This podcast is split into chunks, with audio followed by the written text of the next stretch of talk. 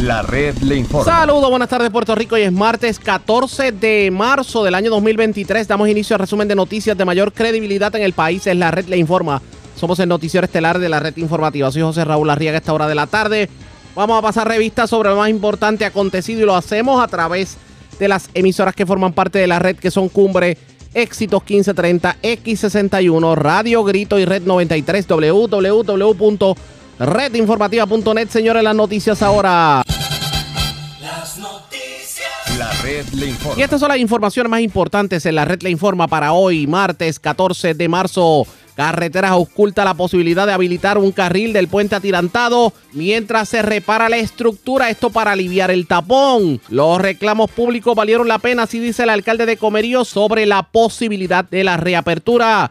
Mientras el alcalde de Naranjito hace un llamado a la ciudadanía a patrocinar los negocios de la zona, esto luego de que comerciantes confrontaran problemas ante el cierre del puente atirantado. También sobre el puente, las Piedras Construction defiende la calidad del hormigón del puente a pesar de críticas sobre el material que se utilizó en la estructura. ¿Por qué no sonaron las alarmas en las torres de Minillas en medio del fuego de ayer? ¿Por qué hubo tanta crítica por el proceso de desalojo? Hoy lo analizamos. Se defiende el alcalde de Arroyo, Eric Bachier, de señalamientos en auditoría del Contralor en cuanto a las operaciones del parque acuático. Insiste, no iba a permitir que la facilidad cayera en lo profundo. Y de paso truena contra Luma Energy que alegadamente le cobra la luz a los municipios pero no le permite a los municipios cobrar por las servidumbres de paso. Hablando de energía eléctrica, el alcalde de Hormiguero reclama que Luma de una vez inicie el reemplazo de luminarias que se las llevó el viento en el huracán María en el 2017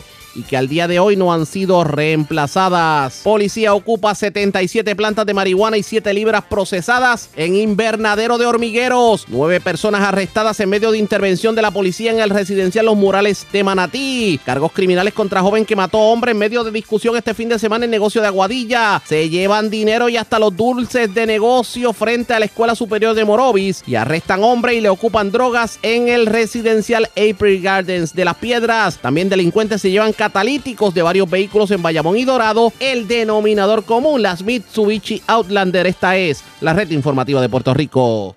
Bueno, señores, damos inicio a la edición de hoy martes del noticiero estelar de la red informativa. De inmediato a las noticias, señores. Esto era crónica de una muerte anunciada o de algo que se veía venir. Y es que se está ocultando la posibilidad de reabrir el puente atirantado mientras se reconstruye. ¿Y esto porque la 167 no da abasto para las miles de personas que desde la montaña tienen que llegar a la zona metropolitana. Este tema se discutió ayer en una reunión entre el gobernador y el director ejecutivo de la Autoridad de Carreteras y luego de la reunión el titular de carreteras lo hizo público. La posibilidad es que se pueda abrir el puente atirantado por lo menos en las horas pico para aliviar el tapón. Escuchemos las expresiones del funcionario. El puente Naranjito está trabajándose, ya verdad hemos hecho un sinnúmero de estudios. La semana pasada se colocó un, se hizo un estudio de deflexión, el cual los tirantes o los cables del puente respondieron muy bien. Esto nos va a permitir, ¿verdad? Siguiendo la encomienda del señor gobernador Pedro Perluisi, de auscultar posibilidades de que se pueda abrir al tránsito por lo menos un carril durante la construcción, ¿verdad? Para aliviar la congestión vehicular en esa área de la montaña. Eh, estamos buscando de ambos lados, por ejemplo, en el hora pico, que por la mañana las personas que van hacia, hacia Bayamón, a San Juan, puedan transitar por esa área y por la tarde eh, viceversa, de, Bayamón hacia Naranjito, eh, así, ¿verdad? Alivianando muchísimo el tráfico que se ha experimentado en el área de Naranjito. Esto es algo que estamos, ¿verdad? Estudiando, pero estos estudios, ¿verdad? Que estamos llevando a cabo nos van a permitir eh, dar con certeza esta, esta solución que Esas fueron las expresiones del titular de carretera, pero sobre el particular reaccionó el alcalde de Comerío, José Santiago, y aseguró que los reclamos públicos que se han hecho o se estuvieron haciendo en, los en las pasadas semanas precisamente por la situación de la congestión vehicular aparentemente rindieron fruto. De paso, negó ser un llorón como lo tildó su vecino alcalde de Naranjito, Orlando Ortiz cuando hacía los reclamos de, la mogolla que se estaba formando en el puente de la 167. Escuchemos las expresiones de José en Santiago. Pues mira, yo creo que tengo que decirte que valió la pena el reclamo público que hemos estado haciendo para que el gobierno de Puerto Rico explore alternativas ante el caos que se genera en horas de la mañana y de la tarde eh, y lo duro que es para los que tienen que transitar hacia sus trabajos, hacia sus citas médicas, aquellos que van a estudiar. Es algo muy duro porque complica el viaje de ida y regreso a sus hogares, que puede tomar más de una hora adicional en la mañana y más de una hora adicional en la tarde.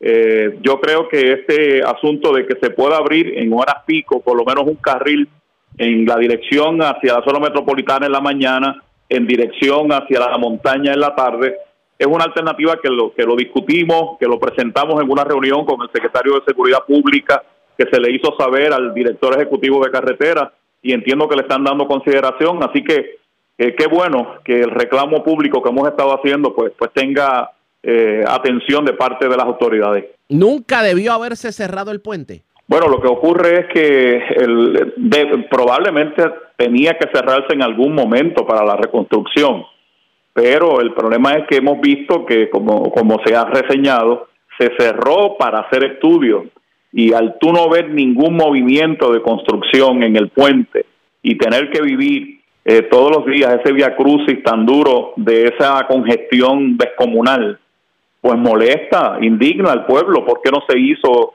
en horas de la noche? ¿Por qué no se hizo los fines de semana esos estudios?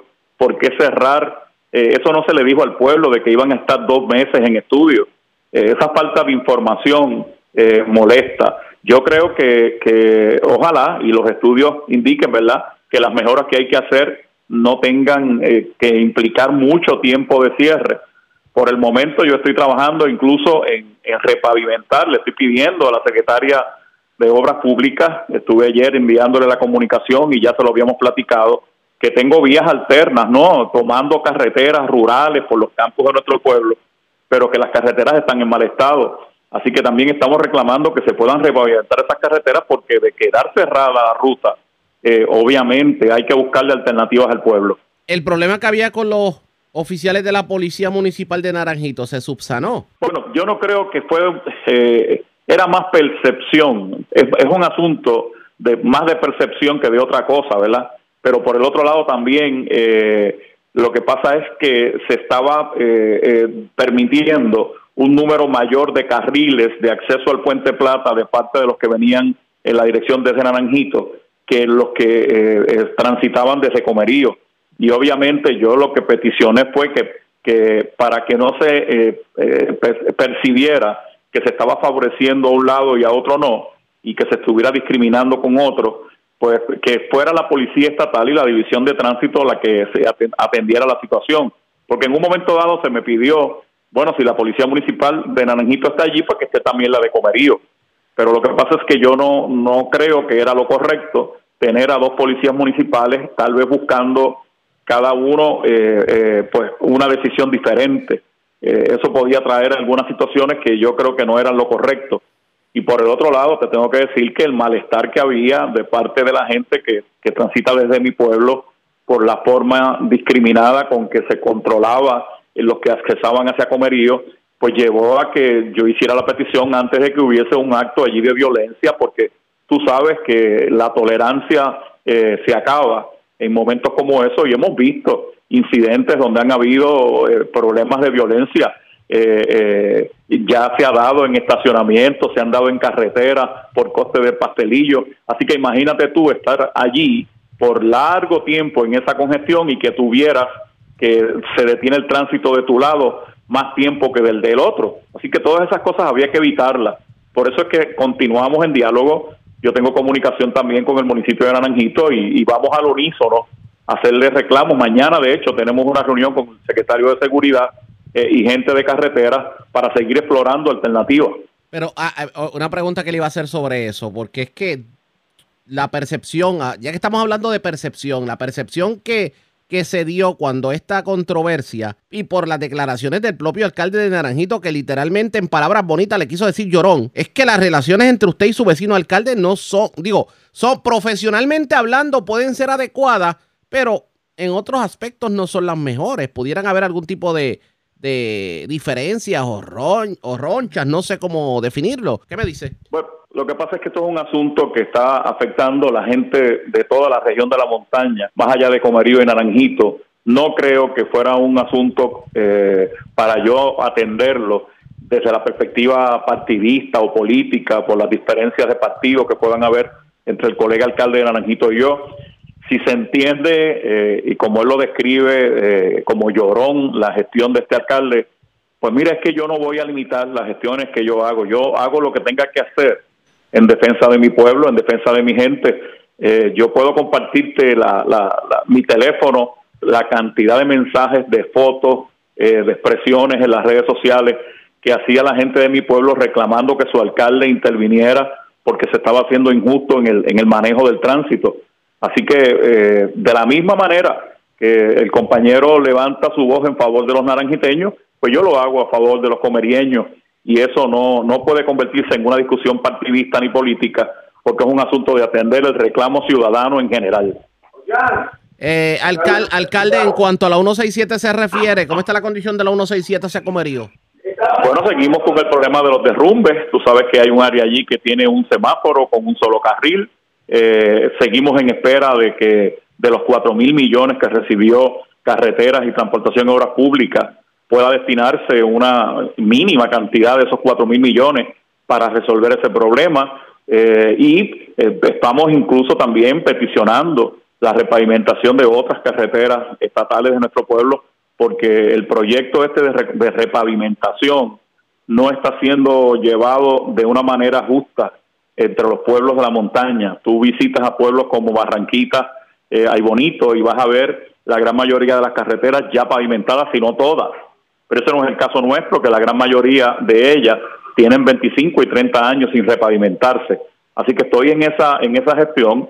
Ya estamos colaborando en la medida en que se nos permite, ¿verdad? Con otras carreteras allí estatales pero la 167 sigue siendo agenda de trabajo para este alcalde ante todos los gobiernos que he tenido durante el tiempo en que he sido alcalde. Bueno, aprovecho que lo tengo en línea telefónica rapidito, sin ánimo de cambiar el tema, porque la situación de la criminalidad en el centro de la isla como que se ha descontrolado, se ha disparado lo, que son los delitos tipo 1 eh, y también los kayakings. ¿Cuál es su análisis sobre esto? Bueno, mira, lo que pasa es que el número de efectivos de la policía en nuestros pueblos, si tú lo comparas con años atrás, se ha reducido dramáticamente.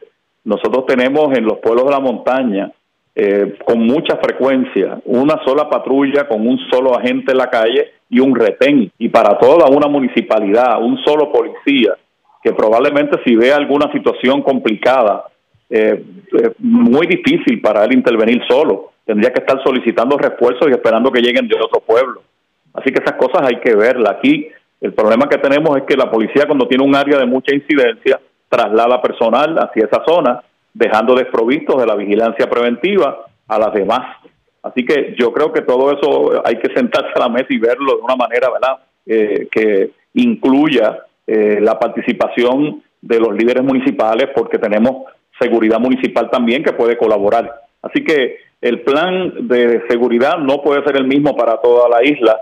Cada pueblo tiene una situación diferente y hay que atenderlo y ajustarlo a esa realidad. Expresiones del alcalde de Comerío, José Santiago. Vamos a ver si la reapertura, digamos, de manera parcial del puente atirantado de alguna manera alivia la extrema congestión vehicular en la zona. Y si vemos que los trabajos de alguna manera fluyen, porque hubo un momento en donde no se veía el fluir de los trabajos del puente. De hecho, sobre el puente tenemos que continuar hablando, pero antes hacemos lo siguiente. Presentamos las condiciones del tiempo para hoy.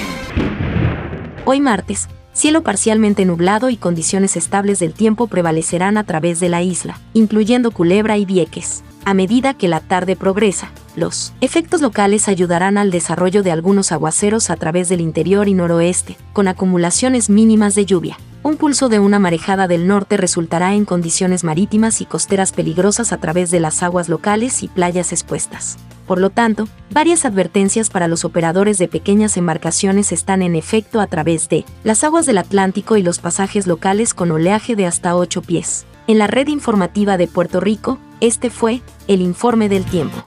La red le informa. Señores, regresamos a la red le informa. Somos el noticiero estelar de la red informativa edición de hoy martes. Gracias por compartir con nosotros. Continuamos el tema del puente atirantado. Porque escuche esto, aunque la Autoridad de Carreteras y Transportación había señalado a la compañía Las Piedras Construction por presunta insuficiencia en la capacidad estructural del hormigón utilizado en el puente atirantado, a tal punto que decían que no era ni aceptable ni a descuento. La empresa argumentó que demostró a la corporación pública que el material cumplía con todas las exigencias y alcanzó acuerdos que permitieron la entrega del proyecto y el pago correspondiente. Resulta que para esa época la autoridad de carreteras estaba implementando una nueva especificación de hormigones y hubo un proceso de adaptación en todos los contratos. De hecho, muchos de los proyectos de la autoridad en ese entonces confrontaron problemas, así lo alega el ingeniero Tomás Montalvo, el vicepresidente de Las Piedras Construction. El ingeniero insistió que la compañía siguió las especificaciones del contrato para construir el puente y que se sometieron diferentes análisis estructurales que fueron evaluados y aceptados por la autoridad de carreteras. Claro, este caballero, o sea, el vicepresidente de Las Piedras Construction, reconoció que la compañía había firmado un acuerdo que establecía la fecha del 30 de septiembre del 2008 para la entrega del proyecto, pero dijo que hubo situaciones que impidieron cumplir con el término y así lo había informado a la autoridad de carretera. Algo que tiene que ver con el tensado de los cables, con la lechada, con las ondulaciones en la vía, entre otras cosas. Tanto así que se entregó el puente antes de tiempo. Vamos a continuar el tema del atirantado en línea telefónica en esta ocasión. El alcalde de Naranjito, Orlando Ortiz. Alcalde, buenas tardes. Bienvenido a la red informativa. Saludos, muy buenas tardes. Para ti, placer nuevamente estar contigo. Y gracias por compartir con nosotros esto de que podamos ver el puente atirantado abierto parcialmente para el tránsito. Esto no es una admisión de que el puente, a pesar de que la obra eh, aparentemente está fluyendo, se cerró a destiempo. No, no es que se haya cerrado a destiempo. Pasa que lo, lo parte de los trabajos es eh, obviamente evaluar el, cableado, que es algo que, es importante ¿verdad? En, el puente. Y para tú poder determinar, pues tú tenías que hacer los verdaderos estudios de carga. El puente originalmente siempre habíamos dicho, perdón, que no era un problema estructural, simplemente que obviamente la, las ondulaciones estaban creando una, unas vibraciones adicionales que estaba acortando esa vida útil eh, del puente y por eso es que se cierra en un momento dado los carriles para obligar todo a, hacia el centro. Pero que yo recuerde, siempre en todas las entrevistas se había hablado de que estructuralmente el puente no estaba corriendo riesgo, pero sí había que hacer la, la reparación porque obviamente se inicia, se inaugura la obra de tiempo, luego eh, la falta de mantenimiento, que eso es, eso es algo, eh, una, es una realidad, hay que hacer los trabajos. Pero ¿qué sucede? que ahora con las evaluaciones que se están estado realizando eh, de los cableados, que eso hay que evaluarlo uno a uno, pues eh, los cables pues están dando los resultados, eh, ¿verdad? Que, que tal vez en un momento dado no se esperaba, pero que están dando muy buenos resultados. Y si eso se mantiene, pues está, obviamente, esto es coordinado con el contratista, porque el contratista también tiene injerencia en esta, en esta decisión. Pues si se mantiene la, la, la tendencia de, de estos cableados, pues cabe esa posibilidad de que se pueda abrir el, los, carriles, pero solamente en la hora pico para, para, aquel, por aquello de, mitigar el alto tránsito. Lo que quiere decir es que, digamos, en las horas de la mañana, donde el alto tránsito es de Naranjito hacia Bayamón, que se permita un área de esos carriles y, se abra. Y viceversa, pues en las tardes, a todo lo contrario, que entonces el tránsito sea en hora pico de Bayamón hacia hacia Naranjito. Pero obviamente eso no se ha determinado a un 100%, todo va a depender de que los estudios que faltan de los cableados pues arrojen el resultado que hasta ahora han reflejado lo, lo que los que han producido ¿verdad? buen buen ¿verdad? buenos eh, resultados de, las evaluaciones que se han hecho. Cada vez sale nueva información en cuanto al atirantado. Ahora resulta que el hormigón que se utilizó aparentemente no era el correcto, aunque la, la compañía constructora defiende la calidad de, del hormigón, esta, esta combinación de, malos manejos y, todo lo que ha ocurrido, ¿le toma por sorpresa? Bueno, no, no me toma por sorpresa en, el sentido de que si, no, si nos trasladamos la para el 2009, cuando tú tienes un proyecto que está en calendario y está consono al tiempo ¿verdad? establecido, y tú de la noche a la mañana eh, rompes a acelerar, a meter prisa, a meter presión, obviamente la calidad no va a ser la misma, porque entonces estás trabajando un ritmo acelerado, el cual no es, no es el que estabas acostumbrado a hacer. Por eso también, si recordamos en aquellos tiempos, tuvimos el accidente del obrero que, que, cayó y perdió su vida. O sea, no, no debe coger por sorpresa a nadie porque eh, cuando tú aceleras, pues algo algo vas a hacer mal. Vimos los resultados, obviamente, de las onduladas, pues esas onduladas se supone que no ocurriera, pues por eso, pues eso lo lógico te dice de que algo mal se, se hizo, pero obviamente eh, los estudios forenses que el gobernador eh, mandó a realizar son estudios adicionales que no estaban contemplados, que, no, que tampoco aguanta el itinerario de obra, pero obviamente a tu pregunta de que si nos sorprende o no nos sorprende, pues no, no debe sorprenderle a nadie de que hubo, hubo, hubo problemas y malos manejos en la cuando se inauguró el puente. Económicamente hablando, ya usted debe tener una, una visión más completa sobre el efecto del cierre del atirantado.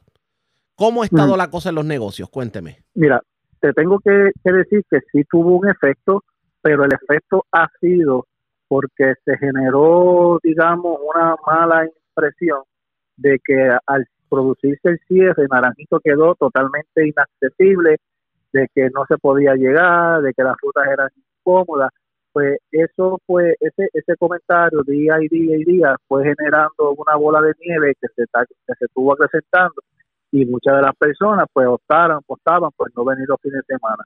Así que la, nuestra exhortación es que eso no es así, de que Naranjito es accesible, que tiene otras vías de acceso que la 167, que es el desvío, estamos hablando de una, una desviación de 4 kilómetros, que eso no es nada en los fines de semana y que la ruta se mantiene, la oferta gastronómica sigue aumentando. que sí tuvo al principio un, un, un, efecto, pero ya pues estamos comenzando a mitigar y, y el municipio, hoy precisamente yo tengo una reunión con comerciantes para presentarle cuáles van a ser nuestras nuevas iniciativas para seguir ayudándolos.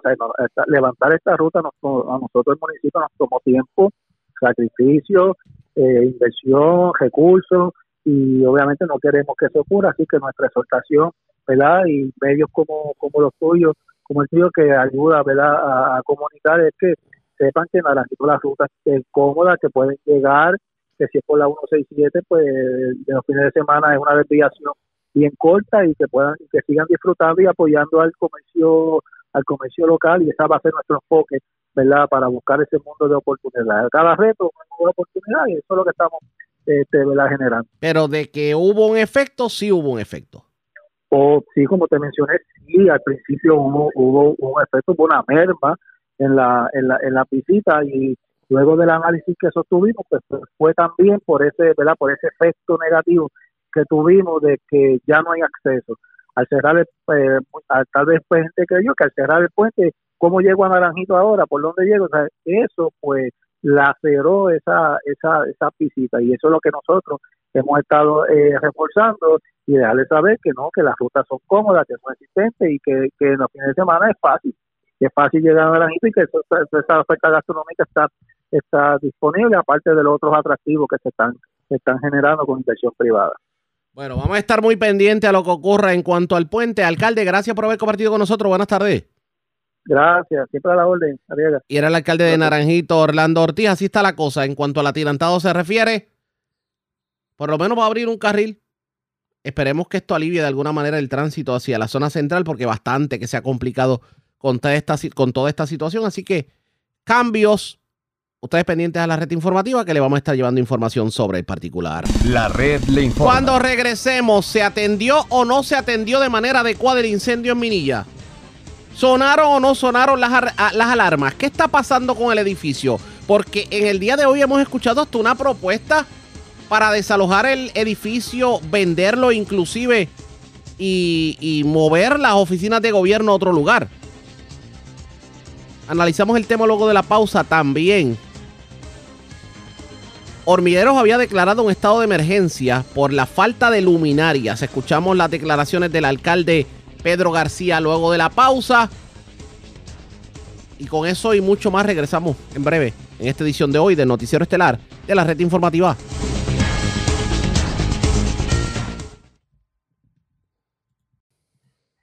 La red le informa. Señores, regresamos a la red le informa, el noticiero estelar de la red informativa. Gracias por compartir con nosotros. Le vamos a dar seguimiento a lo ocurrido en, eh, el día tarde de ayer. Esto en los edificios de Minilla, el edificio, la torre sur del edificio gubernamental Minillas en Santurce, en donde se reportó un incendio en la azotea. pero se ha levantado la bandera de la preocupación porque no sonaron alarmas, no hubo un plan concertado para el desalojo del edificio. Y claro está, esto algo raro pasó aquí. ¿Por qué las alarmas de incendio no sonaron? ¿Por qué no se dio este protocolo de la manera? Vamos a analizar esta situación. Vamos a comenzar escuchando las declaraciones que diera el titular de carreteras Edwin González Montalvo. Recordarán, y para aquellos que no lo sepan, una de las agencias de gobierno principal que está en la torre es precisamente Obras Públicas y Carreteras. ¿Qué ocurrió en ese momento? ¿Cuál es su relato sobre el incendio? Vamos a escuchar lo que dijo. Sí, no, un incendio en el piso, en el techo del edificio de la Torre Sur, aquí en Minilla. Eh, el, techo se está sellando, o sea que ya hay personal. O sea, había labores de sellado en el de sellado de, techo. Eh, el director ejecutivo de la Autoridad de Edificios Públicos está presente en el piso 17 en conjunto con los bomberos atendiendo la, la, situación. El personal de la Autoridad de Carretera y Transportación, todo eh, se le ordenó el desalojo de la torre, que han salido, ¿verdad? Y ya se han eh, culminado labores por el día de hoy, ¿verdad? Porque puede quedar humo en los pasillos y así por el estilo. Así que es algo que está el director ejecutivo de la Autoridad de Edificios Públicos atendiendo personalmente, nosotros responsablemente como inquilinos de la Torre Sur. Se desalojó todo el personal y estamos tomando las provisiones necesarias. Deseo confirmar, no hay empleados heridos de parte de la Autoridad de Carreteras o alguien afectado por lo mareda. Hasta ahora lo que se ha presentado no hay ningún personal herido eh, ni afectado por el humo hasta el momento. Director, importante aclarar, en esas labores de techo, de sellado de techo, ¿era un sellado de techo frío o un sellado de techo con bitumol y paropano y ese tipo de material combustible? Eso lo está trabajando la Autoridad de Edificios Públicos, ¿verdad? Y yo le pueden dar más detalles de los trabajos que están llevando a cabo, son el techo, ¿verdad?, de toda la Torre Sur. Eh, nosotros, ¿verdad?, responsablemente dimos la orden de desalojar a todos los empleados. Estamos aquí eh, esperando, ¿verdad?, que todos los empleados se, se, trasladen a sus hogares, ¿verdad?, pues ya las labores por el día de hoy se, se han decretado que se culminan. De ahí es que viene lo ocurrido. Obviamente se estaba haciendo un sellado de techo y aparentemente los materiales eh, que se utilizaban para el sellado de techo pues hubo algún tipo de combustión espontánea. Pero ¿por qué, no ¿por qué no sonaron las alarmas? Esta fue la explicación del jefe de bomberos sobre el particular. La llamada llega aproximadamente a eso de las 9.20 de la tarde, allá a las 9.23, 1.24, los bomberos están ya trabajando con el incendio.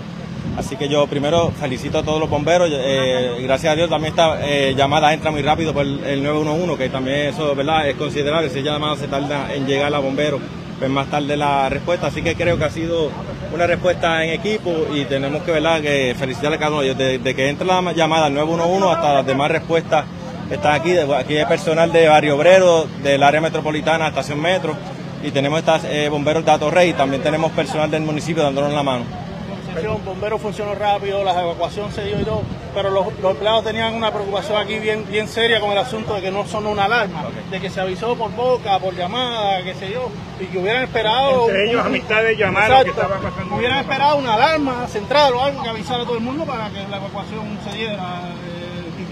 ¿Qué con esto de que la alarma no funciona? estos son, tenemos que recordar, estos son equipos mecánicos, no sabemos si la, alarma falló o si fue realmente que no no, no, sonó. pero el por qué, el por qué, si es que ya tenía un falló en el momento de que existe, existe el, mecanismo de la alarma, existe. Correcto, existe, existe el mecanismo de la alarma, la alarma funciona de varias maneras. Eso tiene un pulsation, que es lo que se llama, que tú lo alas, ¿verdad? Tan pronto el empleado se percata, lo ala, hay que verificar si eso lo alaron algún empleado, si no lo alaron o si la, eh, la alarma, ¿por qué no, no sonó? Por el humo. Primero que nada, muy poco humo entró. ¿Por qué? Porque al ser la azotea o había mucho viento hacia ambos laterales, el viento lo que hace es que se va por los laterales. A lo último comienza a entrar el viento porque se quema un, aire acondicionado, una consola de aire acondicionado y por ahí es que comienza poco a poco a entrar el humo. Era el titular de bomberos Marcos Concepción, pero vamos a analizar lo ocurrido, por qué no sonaron, no sonaron las alarmas, por qué hubo tanta crítica del proceso de desalojo del edificio. Dialogo con el otrora jefe de bomberos, Ángel Crespo. Saludos, Crespo. Buenas tardes, bienvenido. Un saludo cordial, José Raúl Arriaga, a ti y a toda tu radio audiencia. Qué bueno saludarte. Y gracias por compartir con nosotros. El hecho de que escucháramos tanta denuncia de que las alarmas no sonaron allá en Minillas y que muchas personas se enteraron de que había un incendio en el edificio por los medios de comunicación o porque la gente desde afuera los llamaba y que simplemente salieron al garete porque no hubo un plan de desalojo concertado. ¿Qué me tiene que decir sobre eso? ¿Cuál es su análisis? Yo creo que eh, hace bien el comisionado en ordenar una investigación de rigor en el día de hoy. Yo creo que pues por fortuna, ¿verdad? No hubo muerte. Sin embargo, pues en un edificio como este hay que eh, verificar qué tipo de sistema de alarma tiene. Si es un sistema de, de activación solamente automática, que no creo, debe ser un sistema de activación manual para que los ocupantes puedan activar esas cajitas rojas que nosotros le conocemos como pull stations, ¿verdad? Pull de alar en inglés, eh, tiene un mecanismo que la gente mete los deditos a esa palanca y se supone que el sistema tenga la capacidad de emitir una señal audible aproximadamente a unos 80, 85 decibeles en cada uno de los strobe horns.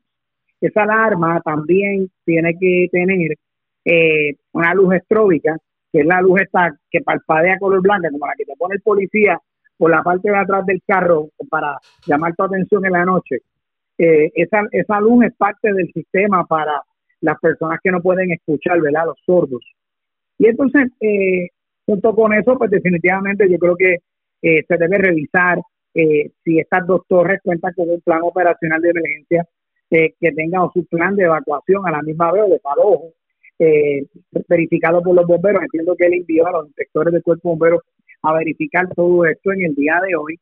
y obviamente pues también hay que hacer un análisis exhaustivo de la causa del incendio para determinar si esa compañía llevó a cabo, ¿verdad? un job hazard analysis, que es un análisis que se hace cuando se va a hacer un trabajo como este, más cuando se va a emplear flamas abiertas o antorchas. Y ese plan pues también debe contener lo que se conoce como un fire watch o una vigilancia de incendios, que es muy importante para eh, mantener esos parámetros de salud y seguridad eh, allí y si ocurre un incendio poder atacarlo o combatirlo en su etapa incipiente. Lo cierto es que como una persona activa un sistema manual de alarma si no se entera de lo que está ocurriendo en el techo, que fue lo que denunciaba muchas personas. La persona, digamos, en piso, en piso más bajo, que simplemente se enteraron del fuego por, por la gente. Pero, ¿cómo? Eso denota, eso, eso denota una falta de coordinación. Si es que en efecto el, el, origen fue esta compañía, debía tener un mecanismo de comunicación, puede ser un radio eh, de onda corta con la seguridad del edificio y demás. Así que yo creo que definitivamente que hay que revisar ese, ese, todo lo ocurrido en este incidente para, ¿verdad? Si, se puede reforzar, por decirlo de una manera, el, el, protocolo, no solo en estas torres, en cualquier edificio de alta elevación. Yo escribí una columna de opinión que la, la, publicó el Nuevo Día, donde desgloso ¿verdad? lo que son las mejores prácticas para esto, y donde pues, me, me expreso indicando que no debemos relajar las medidas de, protección contra incendios que hemos adelantado en la era después del Hotel du Plaza. Así que yo creo que es una, una llamada de alerta a este incendio para, para revisar todo pero, y, mejorar lo que Pero aquí, aquí, hay algo más. El incendio se, se, se inicia arriba en la azotea con los materiales que se están utilizando para el sellado de techo. Sabemos que estamos en temporada seca, sabemos que cualquier eh, cosa puede, o puede provocar un incendio. Por eso es que evitamos, tratamos de orientar para evitar los, fuegos forestales. Pero parecería que no se tomaron las medidas adecuadas en el techo para evitar que los propios materiales provocaran un incendio. Yo, yo quiero ser bien cuidadoso con lo que expreso, porque obviamente muchas personas pues siguen mi opinión por haber sido jefe de la agencia y porque soy consultor. Pero yo creo que después de cada incidente se debe llevar a cabo una discusión eh, con una investigación, lo que llamamos un hot wash, y escribir un, que se llama After Action Report. Yo creo que las autoridades y, el comisionado han iniciado una investigación, así que yo confío que ellos puedan ¿verdad? analizar, estudiar este caso a profundidad y cualquier eh, falla o falta de medidas de seguridad se tomen acciones correctivas y sobre todo una campaña educativa. La educación es el arma más poderosa para, para la prevención de incendios, para, para mejorar eh, todo en la vida. Así que yo confío en que, en que puedan hacer ese, ese trabajo. El gobierno debe evaluar, reevaluar, revisar los planes que tienen de desalojo de estas facilidades como por ejemplo Minilla? Todos los planes de emergencia, independientemente del destino, o sea, del tipo de uso de un edificio, o de la altura se deben revisar. Obviamente en un edificio de alta elevación como este eh, también se deben revisar y, me parece importante que eh, todo plan de emergencia al menos una vez al año debe llevarse a cabo una revisión y una actualización. Así que eh, el gobierno debe ser transparente en comunicar si esas acciones se habían llevado a cabo, si el sistema de alarma estaba inspeccionado y certificado. Eh, y si no, obviamente pues, la reglamentación vigente provee mecanismos para hacer valer ¿verdad? esas medidas de seguridad. Así que yo lo que creo es que se debe dar paso a, esa, a ese proceso. Entiendo que ya ha iniciado, el comisionado ha sido muy claro y hay que dar el seguimiento ¿verdad? para mejorar cualquier eh, punto de vista, que, que cualquier acción que se pueda mejorar. Hablemos de los incendios forestales. Estamos en temporada de incendios forestales. Siempre es bueno orientar a la ciudadanía. Hemos visto lo que ocurre, lo que ocurrió en Maricao, lo que ocurrió en Quebradillas, lo que ocurrió en los montes entre Añasco y Aguada. ¿Cuál es su consejo a esta hora de la tarde? Mira, estamos en los pronósticos meteorológicos ya para este año. Hablan de que pudiéramos estar entrando más o menos en una fase neutral entre el niño y la niña. Eso, pues, en Arroyo Habichuela es que va a llover menos en nuestra área. Ya se experimenta déficit de lluvia y el monitor de sequía federal ya comienza a levantar informes sobre ¿verdad? Esa, ese déficit de lluvia.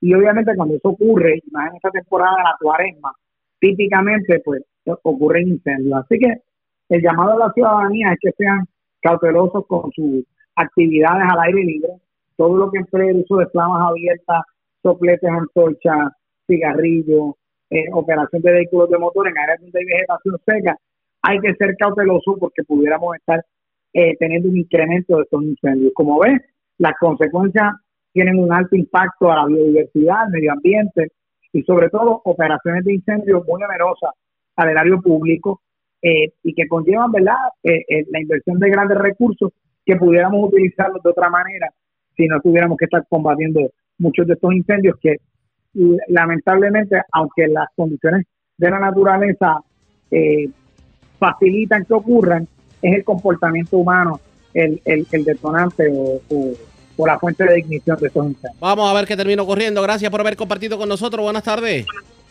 Siempre a la orden.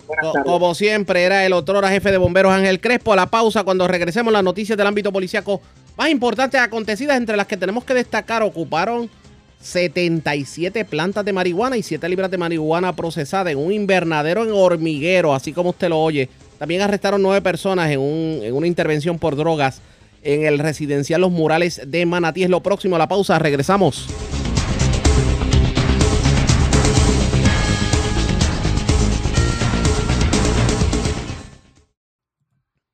La red le informa. Señores, regresamos a la red le informa. Somos el noticiero estelar de la red informativa edición de hoy martes.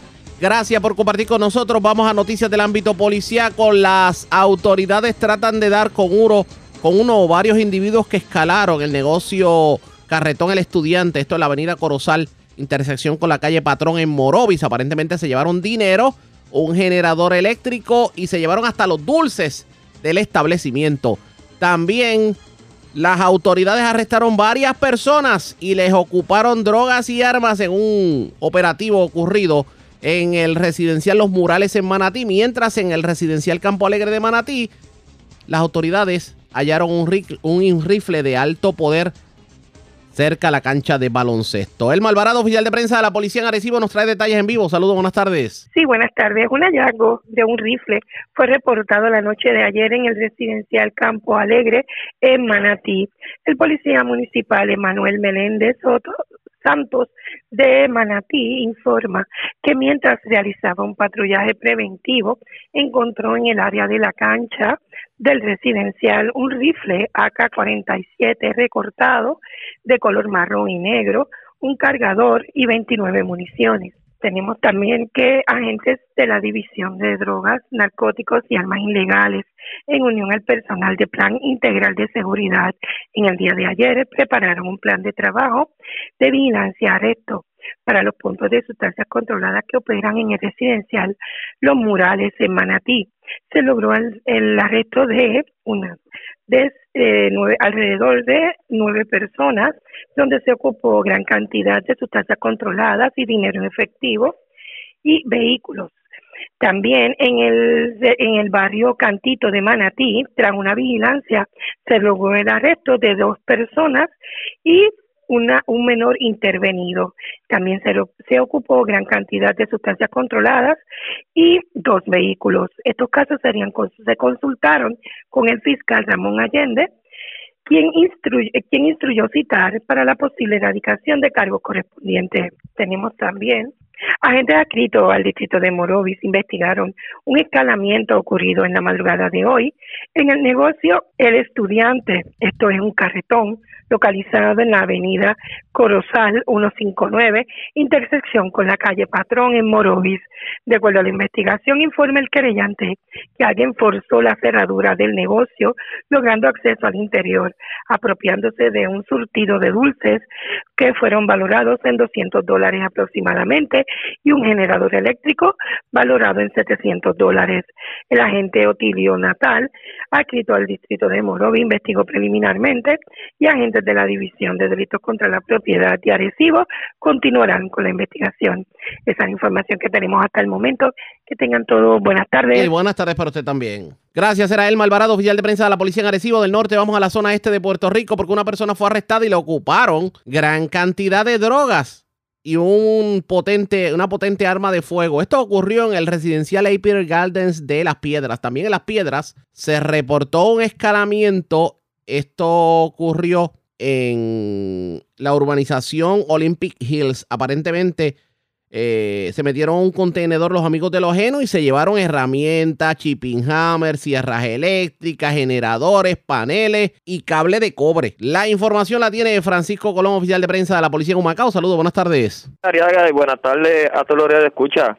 En nota policíaca del área de Humacao, tenemos que agentes adscritos al negociador de inteligencia y arresto del área de Humacao, del negociador de la Policía de Puerto Rico, en horas de la tarde de ayer le realizaron una intervención en el residencial April Garden Apartment en La Piedra, logrando el arresto de un hombre por infracciones a la ley de armas y sustancias controladas. Según se informó, al detenido se le ocupó una pistola Glock modelo 22, calibre .40, un cargador, 19 municiones calibre .40, dos bolsas de marihuana y 84 dólares en efectivo.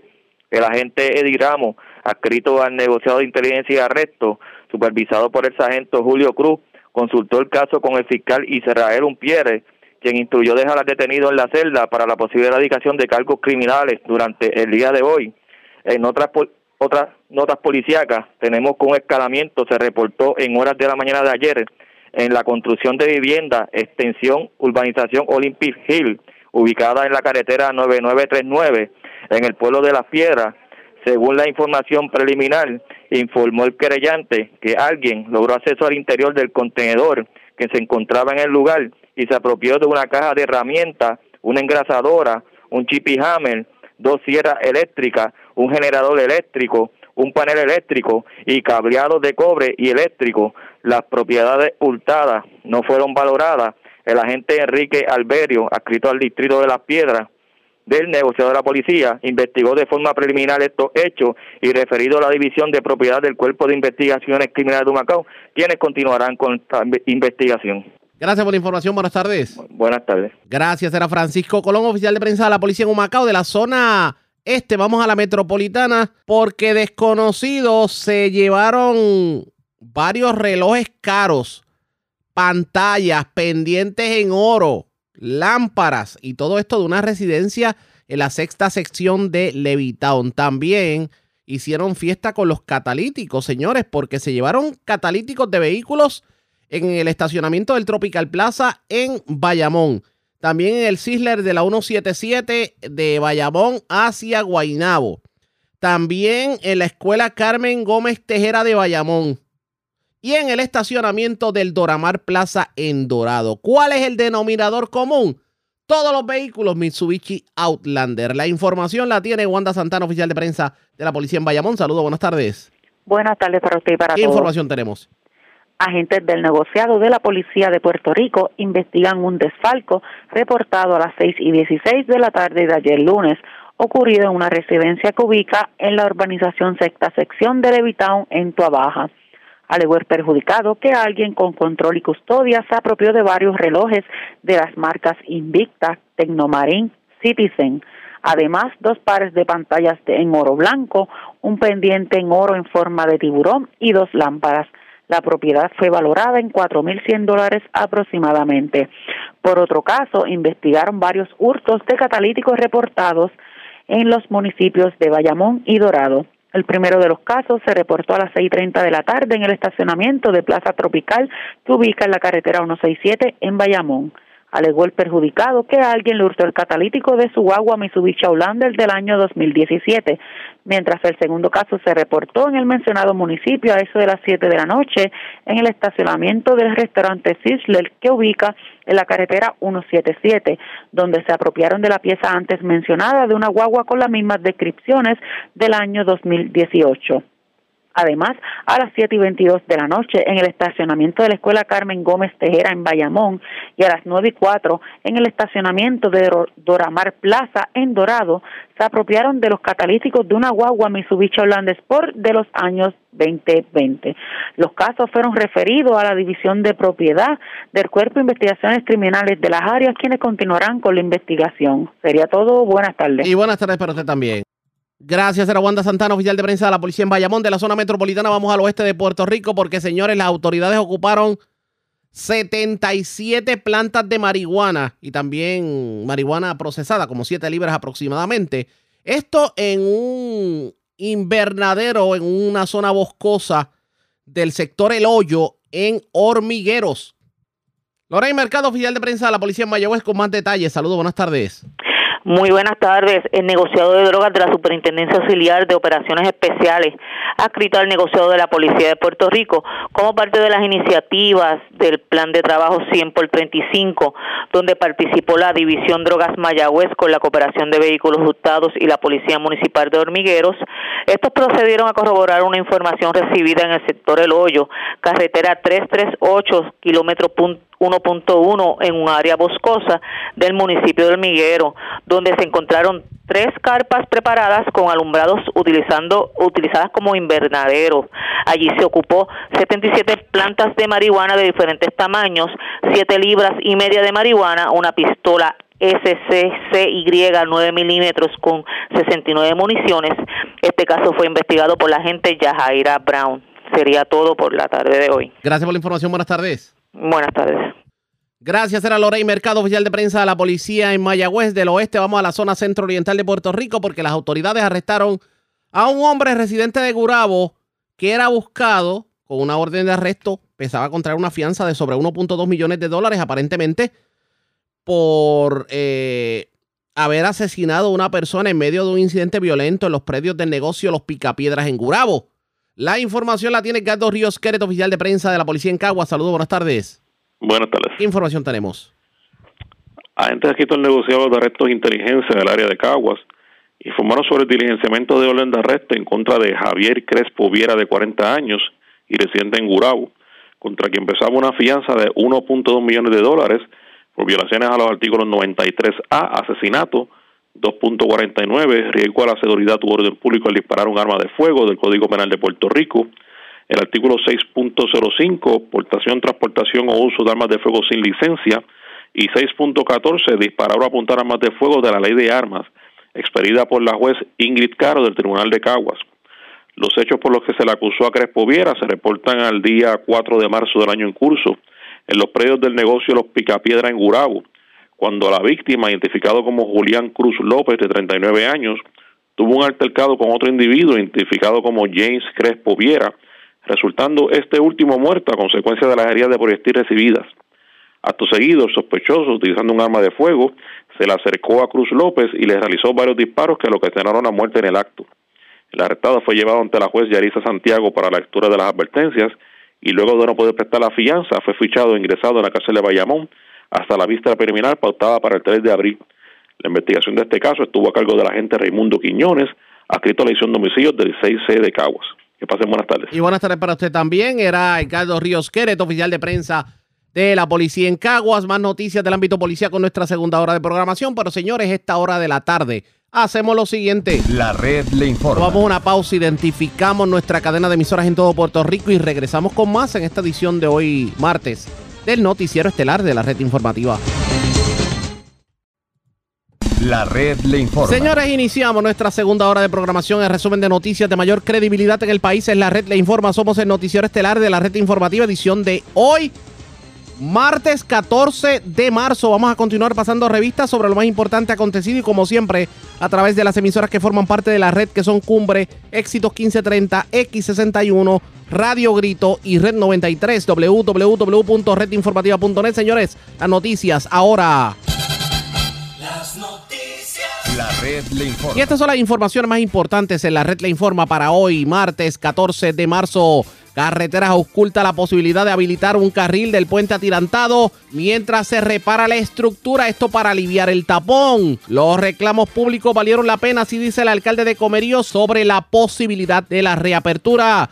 Mientras el alcalde de Naranjito hace un llamado a la ciudadanía a patrocinar los negocios de la zona, esto luego de que comerciantes confrontaran problemas ante el cierre del puente atirantado. También sobre el puente, las Piedras Construction defiende la calidad del hormigón del puente a pesar de críticas sobre el material que se utilizó en la estructura. ¿Por qué no sonaron las alarmas en las torres de Minillas en medio del fuego de ayer? ¿Por qué hubo tanta crítica por el proceso de desalojo? Hoy lo analizamos. Se defiende el alcalde de Arroyo, Eric Bachier, de señalamientos en auditoría del Contralor en cuanto a las operaciones del parque acuático. Insiste no iba a permitir que la facilidad cayera en lo profundo. Y de paso truena contra Luma Energy que alegadamente le cobra la luz a los municipios pero no le permite a los municipios cobrar por las servidumbres de paso. Hablando de energía eléctrica, el alcalde de Hormiguero reclama que Luma de una vez inicie el reemplazo de luminarias que se las llevó el viento en el huracán María en el 2017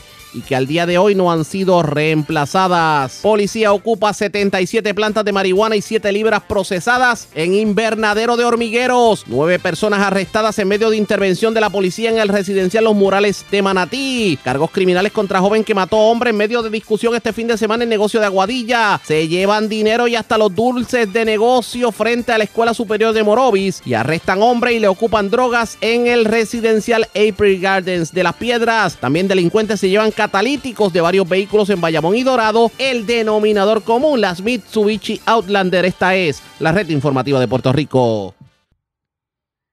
Bueno, señores, damos inicio a la segunda hora de programación en el noticiero estelar de la red informativa de inmediato a las noticias. Ayer se hizo público un informe de la Oficina de la Contralora identificando algún tipo de, irregular, de irregularidad en las operaciones fiscales del municipio de Arroyo y específicamente en cuanto al manejo del Arroyo Surfing Park. Entre los hallazgos, el hecho de que se eh, destinaron empleados para las facilidades eh, de, una forma incorrecta, el que alegadamente se emitieron unos cheques cash al proveedor de bienes y servicios, el que se transó una demanda con el constructor, el que inclusive se dejó un bill de luz de casi 400 mil dólares.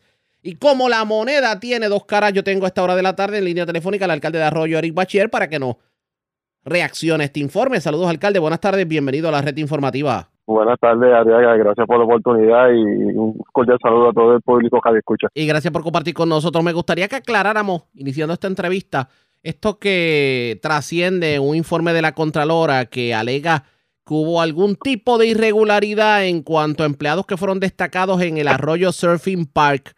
¿Cuál es la realidad de las cosas? Mira, Tiaga, te tengo que dejar saber de que el, el, para comenzar, lo que el informe presenta es eh, de los años 2017, 2018 y 2019, ¿verdad? Que se, se destaca en la auditoría de esos años. Correcto. En esos momentos, en ese momento, si no más recuerda, ¿verdad? Todo el público que nos está escuchando a través de este medio, fue el impacto del huracán María y dentro de ese, de ese momento el parque no pudo abrir eh, operaciones durante mucho tiempo por ¿verdad? las dificultades de, de, que, de que no había agua, de que no había energía y sin embargo el parque como no podía abrir no estaba generando ingresos entendíamos que, que para poder mantener el, la, lo que son los, la, el mantenimiento de las facilidades no podíamos seguir cargando una nómina a, lo que era el parque porque no estaba generando ningún tipo de ingreso. Pues nosotros lo que hicimos es, como es una facilidad municipal, que mucha gente entiende tal vez de que el parque acuático Arroyo Cestil Parque es privado, es una, es, una, eh, ¿cómo te digo? Es un, eh, ofi- eh, una, dependencia municipal, no una dependencia, sino una facilidad municipal. Pues nosotros lo que hicimos fue que de, destacamos personal de mantenimiento para que continuaran darle, dándole el mantenimiento a las facilidades. ¿Qué, qué, qué entonces qué prefería el Contralor? Que lo dejáramos en estado de abandono cuando el parque no estaba generando ingresos y realmente no podía cargar con una nómina. Pues nosotros lo que hicimos, contra es una empresa municipal, nosotros destacamos personal del municipio para que se mantuviera en, en buenas condiciones y en mantenimiento de las facilidades. Eso es lo que ellos están juzgando de que no se debió haber hecho porque realmente eh, la empresa municipal es una empresa privada y, y no del todo es privada, es una, una empresa municipal, Es una ¿me empresa- una facilidad municipal. Y ya hay precedentes en cuanto a lo que tiene que ver con, el, con la operación de las empresas municipales. No del todo es una... Esto no es una APP, como quien dice. Mm, eh, esto es una empresa municipal, las facilidades son municipales, los, ¿verdad? Los, los, los gastos operacionales se hacen de manera eh, un poco distinta a lo que es eh, la administración municipal. Pues dentro de todo, por eso es que se crea estas empresas municipales, porque tienen cierta flexibilidad y, y cierta, eh, ¿cómo te digo? Pues, eh, unos procesos Seguro. para adquirir tal vez recursos que son más ágiles que lo que tiene el municipio. Por eso es que se- se hizo de esta manera. Pero realmente el, que me estén señalando, el que yo destaque personal del municipio para darle mantenimiento a una facilidad que prácticamente es municipal, pues lo encuentro como que no, realmente no, no le encuentro mucho sentido, pues realmente ¿qué prefieren? Que las facilidades se vean deterioradas, que las facilidades no, no puedan continuar con sus operaciones. Yo entiendo de que lo que hicimos era lo, lo que eh, era correcto en ese momento. Cuando se habla de una deuda de 489 mil dólares de energía eléctrica precisamente en este parque, en el Arroyo Surfing Park, obviamente esto responde a que el parque no generaba ingresos, ¿cierto? Es correcto, en ese momento pues ya no estaba generando ingresos y te dejo saber, este, Arriaga, la situación de, de energía eléctrica con los municipios ha cambiado mucho. Antes, el acuerdo que nosotros teníamos a través del CELI era un acuerdo de que las facilidades municipales no pagaban eh, en consumo de energía a cambio de, de, de los arbitrios que tienen que pagar este energía eléctrica por, por la servidumbre eléctrica en nuestro municipio. Correcto. Pues eso era un acuerdo que eso era un acuerdo que se que se estaba llevando a cabo cuando entra la Junta de Control Fiscal y viene con los planes de cambiar lo que es eh, energía eléctrica a Luma, pues modificaron lo que es el, el, el CELI y ahora facilidades municipales que, se entiende que generan ingresos van a pagar por el consumo de energía eléctrica. Pues no solamente el parque acuático eh, estaría pasando por esa situación. Yo tengo un centro de convenciones que cuando esté en funcionamiento, energía eléctrica me va, Luma me va a cobrar por el consumo de, ese, de, esas facilidades. Y, así, como esa, hay otras facilidades municipales que ahora energía eléctrica, en este caso Luma, se va a encargar de cobrarme dinero porque se entiende de que yo eh, genero ingresos de esas facilidades. Este, esta, eh, esta nueva situación que ha presentado el gobierno, por esto fue eh, también solicitado por la Junta de Control Fiscal, ha puesto de que muchas facilidades municipales que nosotros utilizamos para, para recaudar algunos ingresos y, y, ¿verdad? y sostener las operaciones del municipio se vean afectadas. Pero fíjese algo, ahora, pe- perdone que le interrumpa.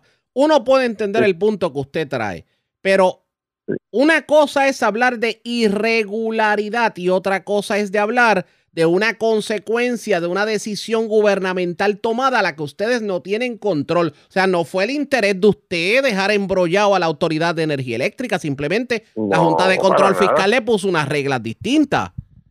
Claro, y como ha cambiado las reglas de juego en otros aspectos dentro de lo que es la operación municipal, como es lo de ACES, como es la aportación a como es el, el dinero que nos estaban quitando de, de- del CRIM, todas estas medidas que, que la Junta de Control Fiscal impuso a través del, del gobierno, pues nos ha, nos ha afectado.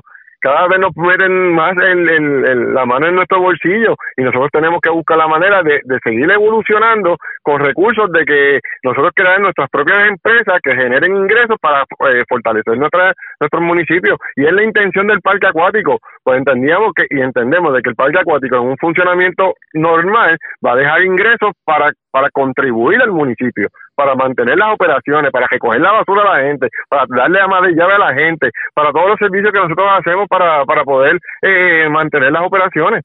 ¿Me entiendes, Arriaga? este asunto de, de, la deuda, que inclusive estamos ahora en una transición con Luma, que muchas veces Luma no sabe cómo hacer los procesos para llegar a acuerdos con, con los municipios, porque ahora mismo estamos pendientes un plan de pago para poder lidiar con el asunto de la deuda y ellos realmente no, no han sabido cómo ¿Cómo hacer el plan de pago con nosotros? porque eh, Es que aquí hay otro problema.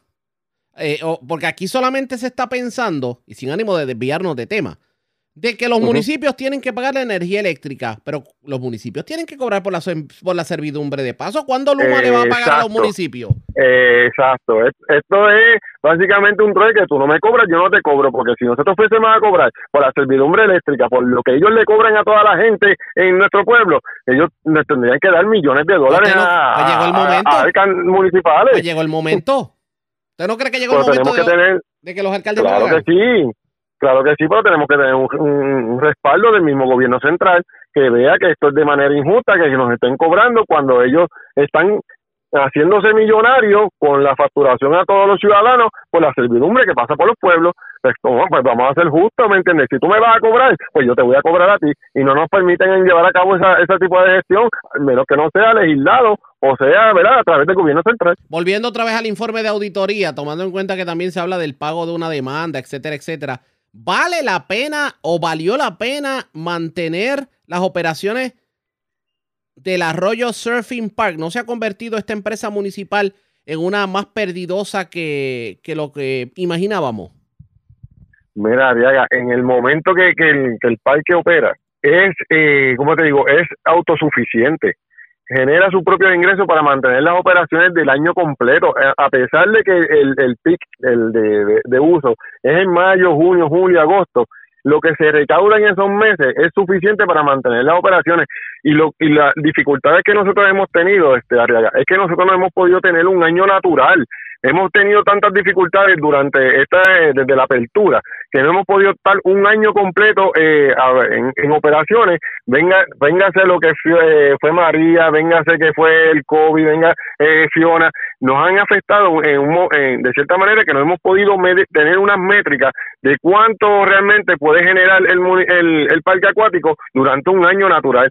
Estamos tratando de comenzar este año, que entendemos que ya para el próximo mes estaríamos abriendo las operaciones nuevamente de, del parque acuático para, para tener un año completo, un ciclo de poder tener una métrica de, de, ver cuánto hasta cuánto podemos alcanzar en, en ingresos. El parque mantiene sus operaciones en, dentro de los ingresos que ellos tienen, mantiene sus operaciones. Hemos tenido que, que en un momento dado eh, hacer un, ¿verdad? Un, desembolso, un préstamo para que comience las operaciones, pero luego que ya comenzó, el, el mismo parque tiene la capacidad de ser autosuficiente. ¿Qué es lo próximo con, con, con este parque? ¿Todo va a funcionar para este verano 2023? ¿Espera usted que por lo menos pueda eh, recuperar parte de lo que ha perdido el municipio? Claro que sí, claro que sí. Inclusive eh, estábamos trabajando con lo que eran los, los comentarios que hacían las personas que nos visitaban, que era eh, el efecto de que eh, hacía mucho sol, no había mucha área de sombra. Inclusive le añadimos, eh, ¿verdad? Un, un área que tiene estas lonas que, que son decorativas, pero también te brindan lo que es el asunto de la sombra, que estamos trabajando para cuando la gente, eh, cuando se abre el parque, la gente llegue y se encuentre con, con que lo, los comentarios que ellos estaban haciendo que podía mejorar el parque se están tomando en consideración. Estamos haciendo unos arreglos que son necesarios dentro de lo que son eh, las facilidades de las piscinas para cuando abra, abra en óptimas condiciones del parque no solamente el arroyo, sino todas las personas que nos visiten y que volvemos este Arriaga, el parque, a pesar de, que el tiempo corto que ha estado operando, el, el, tiempo que opera es suficiente para los gastos operacionales de todo el año. Aprovecho que lo tengo en línea telefónica ya para hablar de otros temas. Alcalde Jesús Manuel, Carmen Maldonado, Luis Javier Hernández, eh, Juan Zaragoza, ¿quién más? ¿Usted no le interesa una, usted no le interesa una, una aspiración a la gobernación? Porque parece que eso está de moda en el Partido Popular.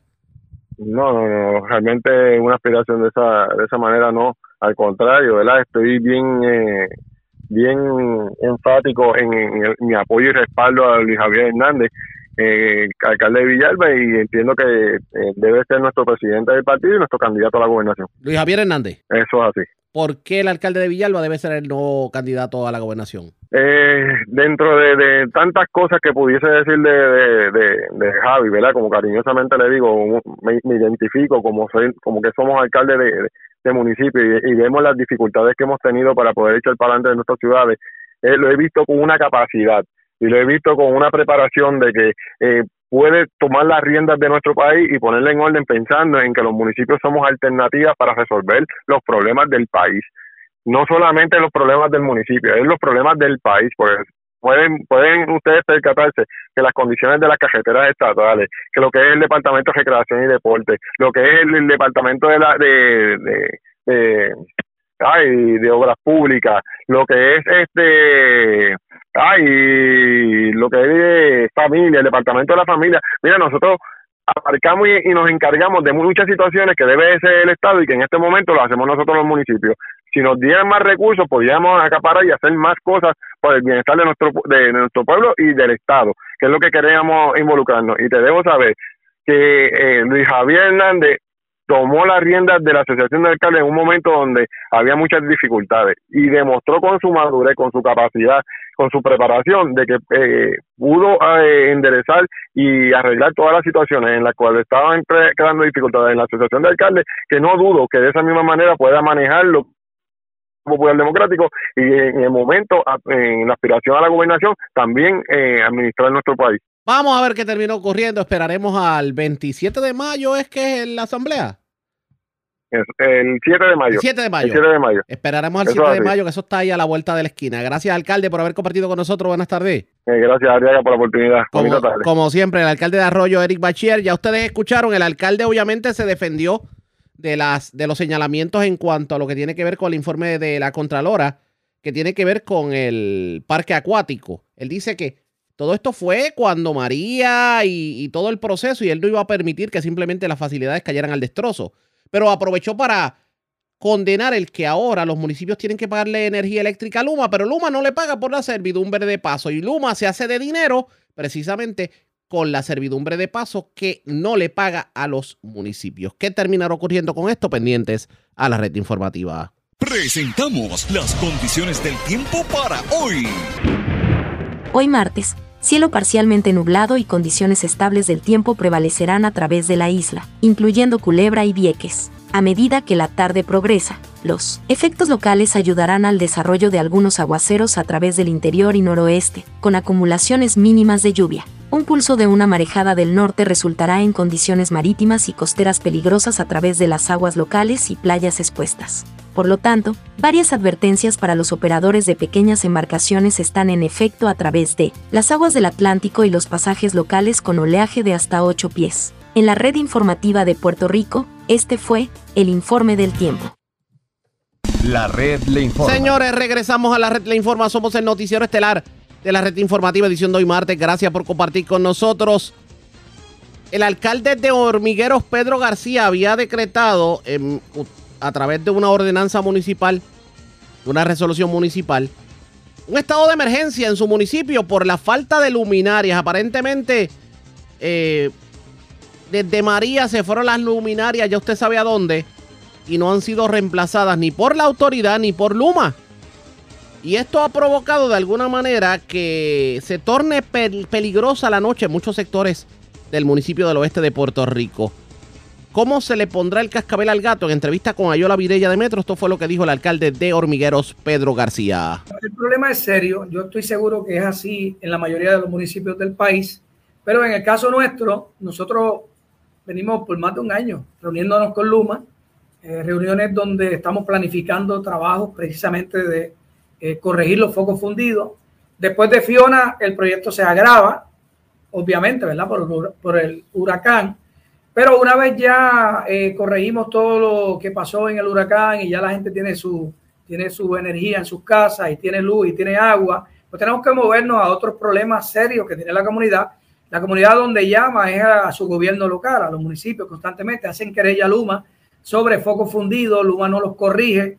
Yo me reúno con la gente de Luma que me envían, porque me envían a una persona, ¿verdad?, para atender eh, la petición que uno hace de reunión eh, en esa reunión levantamos minutas, le entregamos a la gente de Luma inventarios actualizados de focos fundidos en todos los sectores, en todos los barrios de, nuestra, de nuestro pueblo. Amén también de la carretera número 2 que discurre, ¿verdad? De Ponce a Mayagüez y Aguadilla a Mayagüez. Esta zona está apagada. Esa carretera número 2 en jurisdicción de Hormiguero tiene más de 70, 80 luminarias fundidas.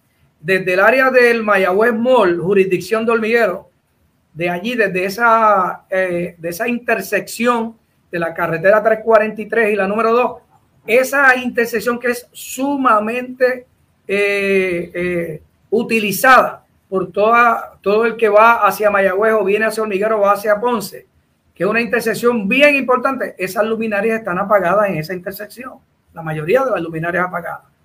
Al interior del municipio, las entradas principales del pueblo están apagadas.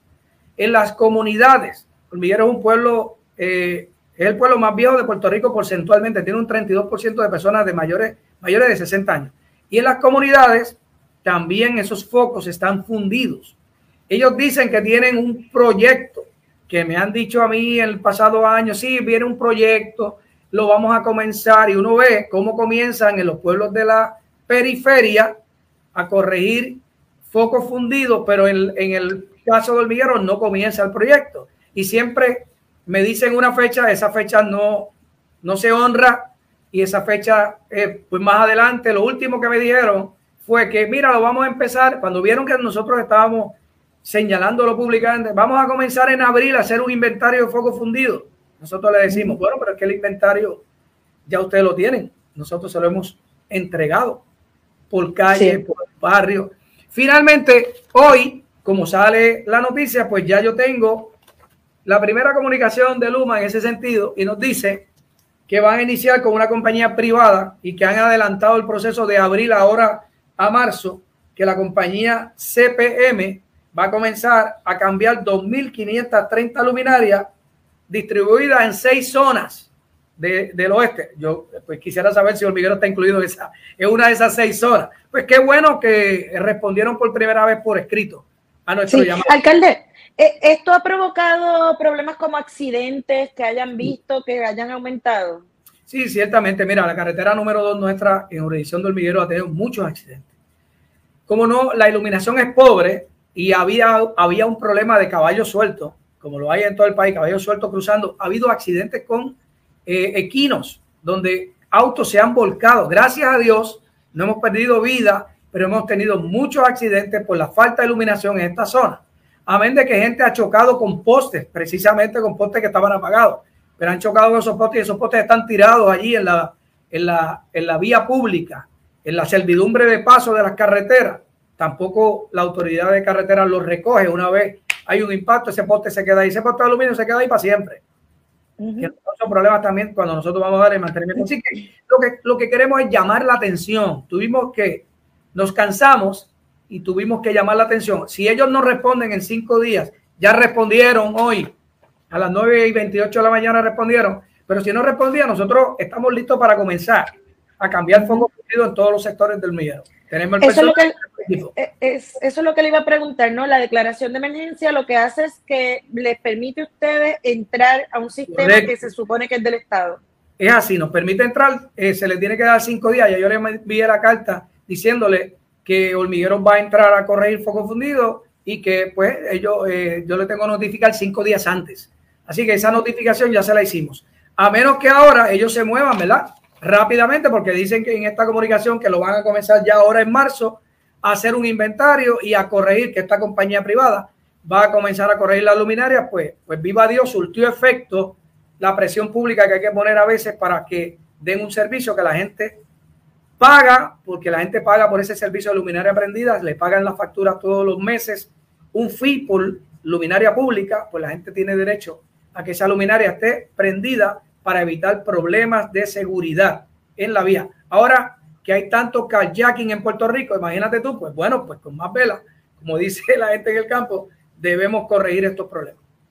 Expresiones del alcalde de Hormigueros, Pedro García. Esta situación que se vive en Hormigueros no es exclusiva del municipio del oeste de Puerto Rico. Hay muchos municipios de la montaña que confrontan el mismo, la misma situación. La pregunta es, ¿dónde están los millones de dólares que aprobó el gobierno federal para reemplazar las luminarias que se cayeron en María. Esto hay que darle seguimientos pendientes a la red informativa. La red le informa. Cuando regresemos más noticias del ámbito policiaco y mucho más en esta edición de hoy martes del noticiero estelar de la red informativa. La red le informa. Señores, regresamos a la red le informa, el noticiero estelar de la red informativa, edición de hoy martes. Gracias por compartir con nosotros. Antes de ir a más noticias del ámbito policiaco, tenemos información de último minuto. Último minuto. Bueno, el secretario del Departamento de Agricultura, Ramón González Beiró, prohibió la importación y entrada de aves procedentes del estado de Pensilvania. Esto como una medida cautelar para proteger la producción de la industria avícola a través de una orden administrativa. De hecho, el titular enfatizó que se podrá permitir la entrada de aves vivas, sus huevos comerciales de incuba y de incubadora, por ejemplo, procedentes de otros estados si el importador presenta una certificación emitida por el USDA en la cual se demuestre que los productos proceden de un área fuera de riesgo. Esta orden va a estar vigente obviamente hasta que sea derogada o enmendada. ¿Qué es lo que está ocurriendo? Aparentemente hay una situación, bueno, bastante crítica en cuanto a la gripe aviar precisamente en el estado de Pensilvania y es precisamente por, por lo que el titular de Agricultura toma esta decisión. Repetimos, no podrá entrar a Puerto Rico aves procedentes del estado de Pensilvania y obviamente esto es para proteger eh, la producción local, tanto de huevo como de eh, aves, de lo que tiene que ver con la gripe aviar. Vamos a otras noticias del ámbito policíaco porque, señores, un militar fue arrestado. Este militar aparentemente confesó que había asesinado a una persona este fin de semana en un negocio de Aguadilla. Es Juan Bautista el oficial de prensa de la policía en la zona noroeste, quien nos trae más detalles. Saludos, buenas tardes. Sí, buenas tardes para ti, Ariaga, buenas tardes para el público Radio Escucha, como mencionaste. En horas de la tarde de ayer, la División de Homicidios del 6C de Aguadilla, escrita al negociado de la Policía de Puerto Rico, en unión a la Fiscalía Local, sometieron cargos por los delitos de asesinato en segundo grado y violaciones a la ley de armas contra Yamil Omar Javier González, de 29 años, residente de Aguadilla. Los hechos que se le imputan a Yamil los cometió el pasado sábado 11 de marzo a eso de las 11 y 33 de la noche frente al establecimiento Night Eleven que ubica en la calle Mercedes Moreno del barrio Pueblo en Aguadilla donde en medio de una discusión ultimó de varios disparos a Ricardo Crespo Pérez de 35 años natural de Aguada. El agente Juan Rosado, dirigido por el teniente Orlando Camacho, ambos bajo la supervisión del capitán Eduardo Rivera, que es el director del 6 de nuestra área, en unión al fiscal Rufino Jiménez, presentaron los mencionados cargos mediante la prueba recopilada ante la juez Melissa Soto, quien determinó causa contra el imputado, al cual le impuso una fianza de 200 mil dólares la que prestó mediante un fiador privado y la vista preliminar de este caso quedó pautada para el 28 de marzo ante el Tribunal de Aguadilla. Gracias por la información. Buenas tardes. Buenas tardes. Gracias. Era Juan Bautista, ya la oficial de prensa de la policía en Aguadilla, de la zona noroeste. Vamos a la zona sur de Puerto Rico, señores. Un hombre se fue a dar su paseíto por, por Ponce, por la Avenida de las Américas. El caso es que iba con un vehículo con el marbete falso y una tablilla que no le correspondía al vehículo. La policía lo detuvo y sorpresa. La información la tiene Luz Morel, oficial de prensa de la policía en Ponce. Saludos, buenas tardes. Sí, muy buenas tardes a todos. En horas de la tarde de ayer, lunes 13 de marzo, fueron radicados cargos contra José Vélez Rodríguez, de 54 años, quien es vecino de Yauco. Esto por violación a los artículos 215 de Marbete Falso y el artículo 4, inciso 1 de la ley 253, su modalidad menos grave, que es tener una tablilla que no le corresponde a dicho vehículo esto bajo la ley 22 vehicular. Según se nos informó, dicha erradicación fue por hechos reportados el 8 de marzo del año en curso en la Avenida Las Américas en Ponce, donde fue reportado un accidente de auto y en medio de la investigación el agente Héctor Vázquez de la División de Vehículos Hurtados eh, fue llegó al lugar ya que fue eh, identificado el vehículo por modelo Fiesta color negro la cual tenía un marbete falso y la tablilla no le correspondía. Dicho caso fue consultado por el agente Vázquez ante la fiscalada Torre, la cual instruyó que se presentaran los dos cargos por el marbete falso y un cargo por, la, por tener una tablilla que no pertenece. Además, la confiscación del vehículo. Este caso fue llevado en fecha de ayer, 13 de marzo, ante la presencia del juez Ángel Candelario Cáliz, que luego de evaluar las pruebas, este determinó causa de las tres denuncias e impuso una fianza total de 2.000, la cual fue prestada mediante fiador privado. Vista preliminar fue pautada para el 29 de marzo del año en curso. Eso es lo que tenemos hasta el momento. Gracias por la información. Buenas tardes. Buenas tardes a todos. Gracias, era Luz Morel, oficial de prensa de la policía en Ponce del Sur. Vamos a la zona metropolitana porque delincuentes se llevaron una pistola, eh, municiones y también un reloj, perfumes, hasta un pasaporte de una residencia. Esto es la urbanización El Paraíso en Cupey. La información la tiene Yaira Rivera, oficial de prensa de la policía en el cuartel general. Saludos, buenas tardes. Hola, buenas tardes.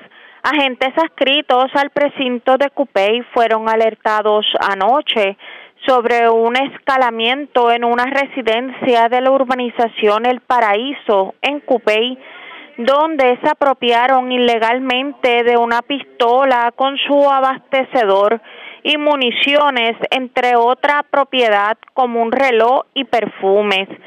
Según informó el querellante, que a eso de las 5 de la tarde alguien forzó la puerta principal, lado norte de su residencia, y obtuvo acceso al interior de su hogar.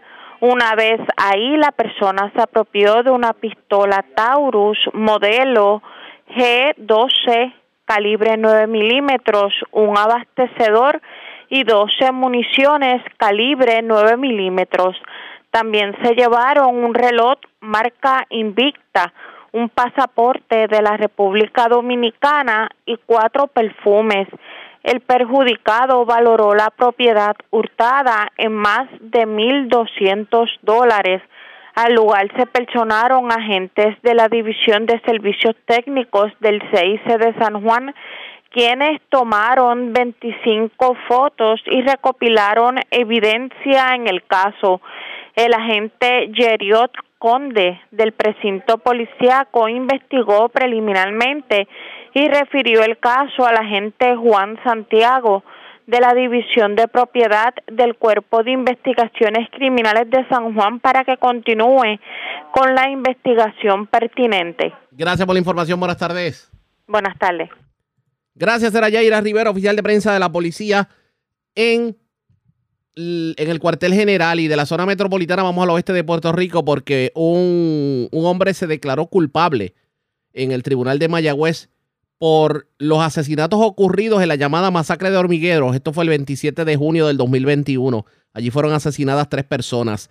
También en el tribunal de Mayagüez, tres personas fueron condenadas a decenas de años de cárcel por un asesinato ocurrido el 7 de junio del 2021 en la carretera 105 de Maricao. La información la tiene Lorey Mercado, oficial de prensa de la policía en Mayagüez. Saludos, buenas tardes. Buenas tardes. En horas de la tarde de ayer en el Tribunal de Mayagüez, el agente Nelson González de la División de Homicidios del CIC del mencionado municipio, ha escrito el negociado de la Policía de Puerto Rico, en unión a los fiscales Rosa Acevedo y Andy Rodríguez, llevaron la culminación de etapa de juicio de la erradicación de cargos criminales por asesinato y ley de armas contra Víctor Manuel Torres López, hechos ocurridos el pasado 27 de junio del 2021 en la carretera 3345 del barrio Lavadero en Hormigueros, donde asesinó a Javier Orlando Colón Heiliger, de 28 años, Roberto Javier Colón Heiliger, de 26 años, y Mari Carmen Domenech Rodríguez, de 20 años y en hechos por separados por un asesinato ocurrido el 14 de mayo, de mayo del 2021 en el residencia Rafael Hernández en Mayagüez de Andrés José Marrero Torres de 30 años. Víctor Torres López se declaró culpable por ambos hechos y enfrenta una condena de 72 años. En la misma sala, ese día, el agente Wilkin Vélez Malavé, adscrito a la unidad antes mencionada, en unión a la fiscal Lisa Juarbe, llevaron a cabo la culminación en etapa de juicio en un caso de asesinato donde se declararon culpables Alexis Rodríguez Torres, quien enfrentó una condena de 42 años, Rodney Santiago Ramírez, una condena de 99 años, John Bier Torres, una condena de 37 años y Adlai Rodríguez, una condena de 10 años, hechos ocurridos el pasado 7 de junio del 2021 en la carretera 105 de Maricao, donde asesinaron a Yomar Montalvo Rivera de 34 años, donde según la información los imputados le dieron muerte en común y mutuo acuerdo a la víctima. Sería todo. Gracias por la información. Buenas tardes. Buenas tardes. Era Lorey Mercado, oficial de prensa de la policía en Mayagüez. En otros casos, Miguel Ángel Agosto Pacheco, alias Chino, fue sentenciado por el juez federal Francisco Besosa a 14 años de cárcel. Esto por alegadamente conspirar para importar cocaína a los Estados Unidos. Así lo dijo el fiscal Stephen Muldrow. Según las admisiones realizadas en relación a su declaración de culpabilidad, aparentemente entre el 2017 y el 2018 esta persona se desempeñó como gerente de la sucursal de una organización internacional de tráfico de drogas y durante ese periodo de tiempo la organización coordinó el envío de cientos de kilos de cocaína desde Colombia a través de Venezuela y Puerto Rico y como parte de su acuerdo, Agosto Pacheco admitió haber conspirado para importar millones de dólares en cocaína a Puerto Rico en dos ocasiones específicas, primero en noviembre del 2017 y después en diciembre del 2017. A fines del 2022, los cinco coacusados en el caso de Agosto Pacheco se declararon culpables de conspirar para importar cocaína y fueron sentenciados a varios meses de cárcel. En esta investigación estuvo a cargo, estuvo a cargo de la DEA y varios fiscales tuvieron a cargo la acusación en este caso. Así las cosas, esta persona que distribuía cocaína desde Venezuela y Colombia hacia Puerto Rico tendrá que enfrentar 14 años de cárcel. La red le informa. A la pausa regresamos a la parte final del noticiero estelar de la red informativa. La red le informa. Señores, regresamos esta vez a la parte final del noticiero estelar de la red informativa de Puerto Rico.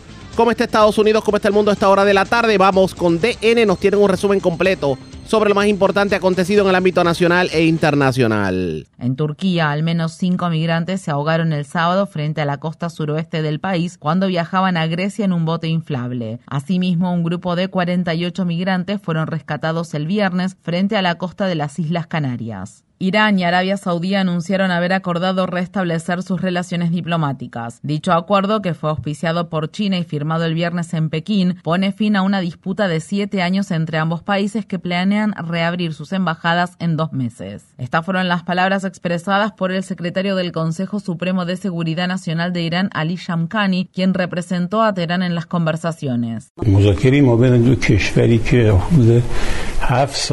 Al final de las conversaciones llegamos a una conclusión.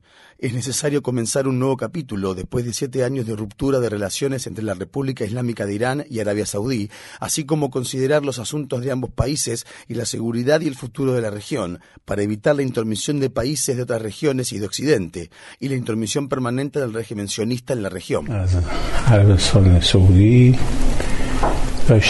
La noticia llega en un momento de crecientes tensiones entre Washington y Teherán y Washington y Pekín. La Casa Blanca celebró con cautela el acuerdo y negó que esto fuera señal de una creciente influencia china a nivel global, al tiempo que el portavoz del Consejo de Seguridad Nacional estadounidense, John Kirby, dijo que Estados Unidos no se retiraría de Medio Oriente. En los territorios ocupados de Cisjordania, un grupo de soldados israelíes mataron el domingo por la mañana a tres hombres palestinos en un tiroteo que tuvo lugar cerca de la ciudad de Naplusa.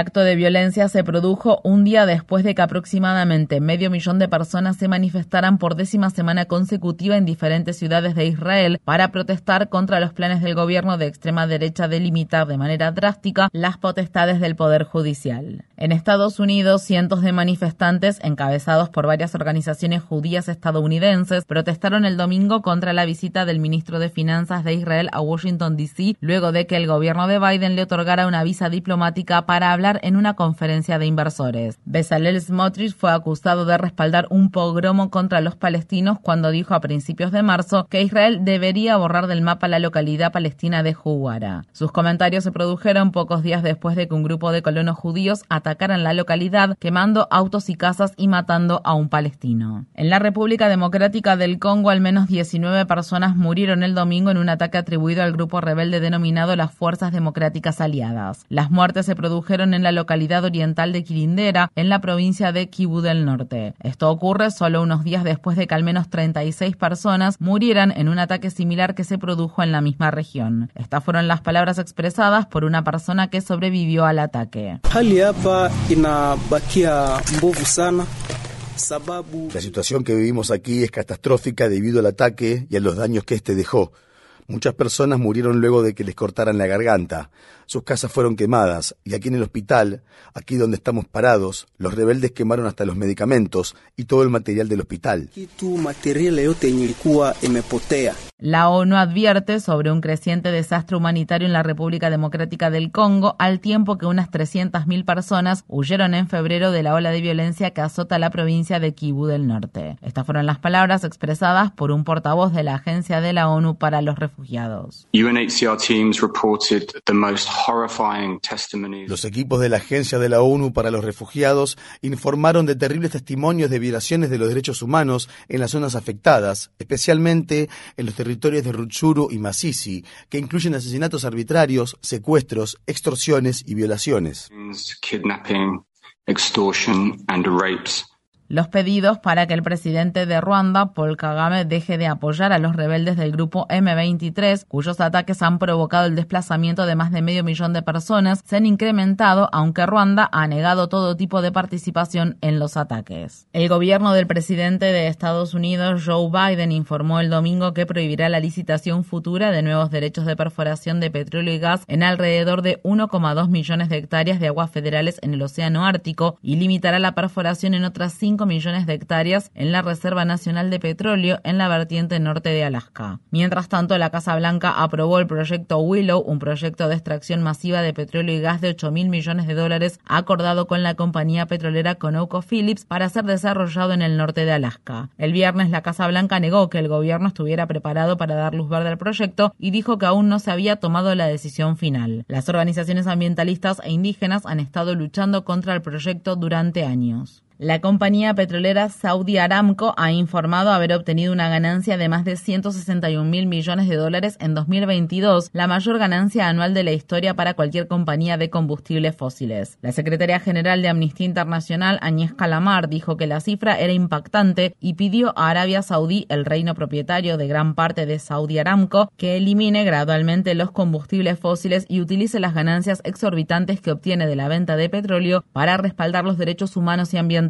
otras compañías petroleras importantes también reportaron ingresos récord en 2022, al tiempo que, en el contexto de la guerra en Ucrania, la demanda de combustibles fósiles aumentó. Los residentes del estado de California se preparan para enfrentar más condiciones climáticas extremas, al tiempo que otro río atmosférico ha puesto a unas 15 millones de personas bajo alerta de inundaciones en los estados de California y Nevada. En el condado de Monterey, en el norte de California, la crecida del río Pájaro rompió un dique durante el fin de semana, lo que provocó un flujo descontrolado de agua en las áreas circundantes al dique y obligó a miles de personas a evacuar sus hogares. En Perú, al menos seis personas murieron y cientos de viviendas resultaron dañadas o destruidas durante el fin de semana cuando un poderoso ciclón desató lluvias torrenciales. Por otra parte, el estado australiano de Queensland registró inundaciones sin precedentes debido a las fuertes lluvias que se desataron la semana pasada, lo que provocó la evacuación de al menos un centenar de personas. Por su parte, el ciclón Freddy tocó tierra el domingo en Mozambique por segunda vez en un mes, por lo que rompió el récord histórico como el ciclón tropical de mayor duración y la energía acumulada más alta jamás observada en una sola tormenta. Los reguladores bancarios de Estados Unidos han tomado medidas extraordinarias para apuntalar el sistema financiero del país luego de que el pánico bancario provocara la semana pasada la quiebra repentina del banco californiano Silicon Valley Bank y generara temores de que se desatara un contagio financiero. El gobierno de Biden dice que todos los clientes del banco Silicon Valley Bank tendrán acceso a sus fondos este lunes, incluidos los fondos de los depósitos no asegurados y los que excedan el límite de un cuarto de millón de dólares establecido por la Corporación Federal de Seguros de Depósitos. Dicha agencia, la Reserva Federal y el Departamento del Tesoro han tomado medidas similares para proteger a los clientes del banco Signature Bank de Nueva York, un socio clave para las empresas de criptomonedas, luego de que la entidad quebrara repentinamente el domingo. Estas son la segunda y tercera quiebras bancarias más grandes en la historia de Estados Unidos. La presidenta del Consejo de Asesores Económicos de la Casa Blanca, Cecilia Rose, intentó minimizar los temores a que se genere un colapso financiero aún mayor.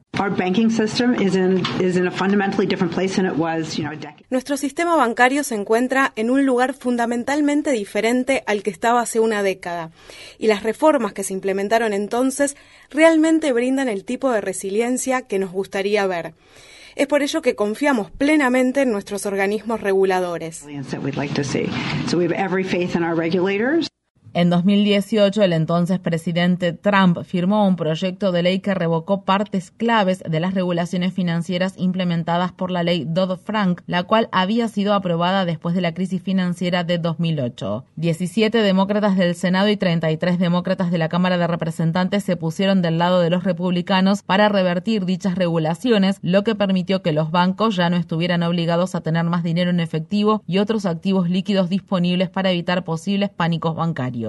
Además, bajo la ley de 2018, las instituciones bancarias ya no tenían que someterse a pruebas de estrés por parte de la Reserva Federal, las cuales podrían haber expuesto las debilidades de los bancos Silicon Valley Bank y Signature Bank. El director ejecutivo de Silicon Valley Bank, Greg Becker, presionó al Congreso en 2015 para que se revocara la ley Dodd-Frank. El presidente Biden habló sobre este tema en un discurso que pronunció este lunes. En el estado de Georgia, una autopsia independiente de una persona que recibió en enero un disparo mortal por parte de la policía de la ciudad de Atlanta halló que la víctima tenía las manos levantadas cuando lo mataron. Manuel Esteban Terán, de 26 años, a quien llamaban Tortuguita, murió tras ser alcanzado por los disparos de la policía estatal de Georgia cuando los agentes atacaron un campamento de protectores del bosque, un grupo de manifestantes que se han opuesto a la construcción del centro de capacitación policial conocido como Cop City, un proyecto que cuenta con un presupuesto puesto de 90 millones de dólares y que se llevará a cabo en un bosque público de Atlanta. La autopsia que se dará a conocer en su totalidad este lunes también revela que Tortuguita probablemente estaba en el suelo en posición sentada y con las piernas cruzadas cuando le dispararon. La familia de Tortuguita demandó el viernes a la ciudad de Atlanta luego de que se bloqueara la publicación de más videos cuyas imágenes podrían servir como evidencia del tiroteo.